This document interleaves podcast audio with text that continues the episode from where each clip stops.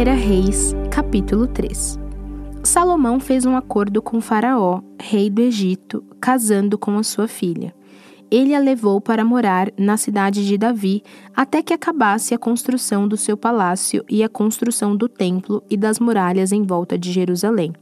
Ainda não havia sido construído um templo para Deus, o Senhor, e por isso o povo ainda continuava oferecendo sacrifícios em vários altares nos montes.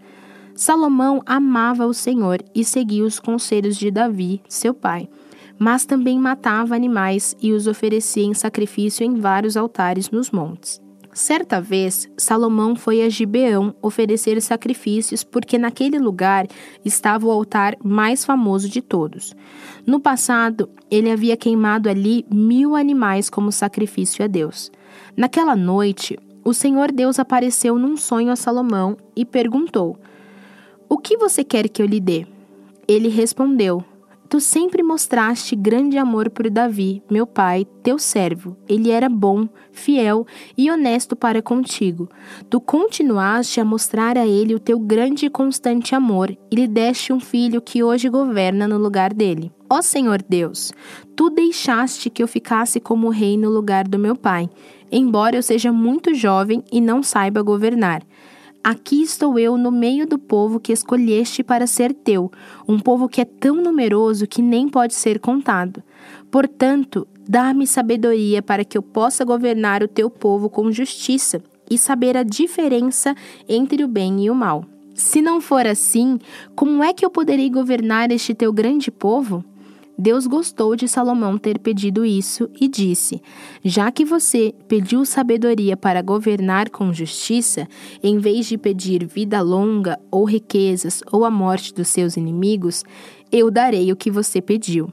Darei a você sabedoria e inteligência, como ninguém teve antes de você, nem terá depois. Mas lhe darei também o que não pediu Durante toda a sua vida você terá riquezas e honras, mais do que qualquer outro rei. E se você me obedecer e guardar as minhas leis e os meus mandamentos, como fez Davi, o seu pai, eu lhe darei uma vida longa. Quando acordou, Salomão compreendeu que Deus havia falado com ele no sonho. Então foi para Jerusalém, ficou diante da arca da aliança e apresentou a Deus ofertas de paz e sacrifícios que foram completamente queimados. Depois deu uma festa para todas as autoridades. Certo dia, duas prostitutas apresentaram-se diante do rei Salomão, e uma delas disse: Ó oh, rei Salomão, eu e esta mulher moramos na mesma casa. Eu dei à luz um menino e ela estava lá comigo. Dois dias depois do nascimento do meu filho, ela também deu à luz um menino. Somente nós duas estávamos na casa. Não havia mais ninguém lá. Uma noite, ela rolou sem querer sobre o seu filho e o sufocou. Então levantou-se durante a noite, enquanto eu dormia, pegou o meu filho e colocou na cama dela. Depois colocou o menino morto nos meus braços. No outro dia de manhã, quando eu me levantei para dar de mamar ao meu filho, vi que estava morto. Porém, quando reparei bem, percebi que não era o meu filho. Mas a outra mulher disse: Não é verdade. Pelo contrário, meu filho é o que está vivo e o seu é o que está morto. A primeira mulher respondeu: Não é, não. A criança morta é a sua e a viva é a minha. E foi assim que discutiram na frente do rei. Então o rei Salomão disse: Cada uma de vocês diz que a criança viva é a sua e que a morta é a da outra. Então mandou buscar uma espada e quando a trouxeram, disse: Cortem a criança viva pelo meio e deem metade para cada uma dessas mulheres. A verdadeira mãe do menino, com o coração cheio de amor pelo filho, disse: Por favor, Senhor, não mate o meu filho, entregue-o a esta mulher. Mas a outra disse: Podem cortá-lo em dois pedaços, assim ele não será nem meu nem seu. Aí Salomão disse: Não matem a criança, entreguem o menino à primeira mulher, porque ela é a mãe dele. Todo o povo de Israel soube dessa decisão do rei Salomão, e aí todos sentiram um grande respeito por ele, pois viram que Deus lhe tinha dado sabedoria para julgar com justiça. Oséias capítulo 6 O povo de Israel diz: Venham, voltemos todos para Deus, o Senhor. Ele nos feriu, mas com certeza vai nos curar. Ele nos castigou, mas certamente nos perdoará.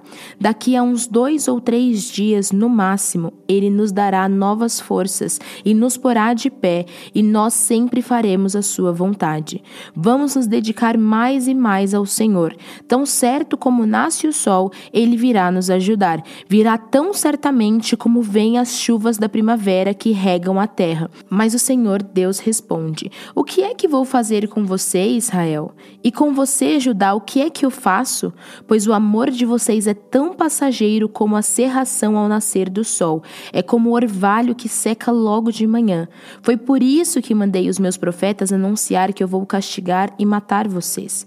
E o que eu exijo de vocês é claro como a luz do sol. Eu quero que vocês me amem e não que me ofereçam sacrifícios. Em vez de me trazer ofertas queimadas, eu prefiro que o meu povo me obedeça. Mas na cidade de Adã, o meu povo quebrou a aliança que fiz com ele, e ali foi infiel a mim. Gileade é uma cidade cheia de malfeitores e assassinos. Os sacerdotes são como assaltantes que esperam escondidos para roubar os outros. Na estrada que vai para Siquém, eles matam e cometem crimes horrorosos. Tenho visto uma coisa horrível na terra de Israel. O meu povo adora ídolos e por isso está impuro, e já marquei o dia em que vou castigar também o povo de Judá. Marcos capítulo 12 Depois Jesus começou a falar por meio de parábolas. Ele disse: Certo homem fez uma plantação de uvas e pôs uma cerca em volta dela. Construiu um tanque para pisar as uvas e fazer vinho, e construiu uma torre para vigia. Em seguida, arrendou a plantação para alguns lavradores e foi viajar. Quando chegou o tempo da colheita, o dono enviou um empregado para receber a sua parte. Mas os lavradores agarraram o empregado, bateram nele e o mandaram de volta sem nada. O dono mandou mais um empregado, mas eles bateram na cabeça dele e o trataram de um modo vergonhoso. E ainda outro foi mandado para lá, mas os lavradores o mataram. E o mesmo aconteceu com muitos mais. Uns foram surrados e outros foram mortos. E agora, a única pessoa que o dono da plantação tinha para mandar lá era o seu querido filho. Finalmente ele o mandou, pensando assim: O meu filho eles vão respeitar. Mas os lavradores disseram uns aos outros: Este é o filho do dono. Ele vai herdar a plantação. Vamos matá-lo e a plantação será nossa. Então agarraram o filho e o mataram e jogaram o corpo para fora da plantação. Aí Jesus perguntou: E agora, o que é que o dono da plantação vai fazer? Ele virá matará aqueles homens e entregará a plantação a outros lavradores. Vocês não leram o que as Escrituras Sagradas dizem? A pedra que os construtores rejeitaram veio a ser a mais importante de todas. Isso foi feito pelo Senhor e é uma coisa maravilhosa. Os líderes judeus sabiam que a parábola era contra eles e quiseram prender Jesus, mas tinham medo do povo. Por isso, deixaram Jesus em paz e foram embora. Depois, mandaram que alguns fariseus e alguns membros do partido de Herodes fossem falar com Jesus a fim de conseguirem alguma prova contra ele.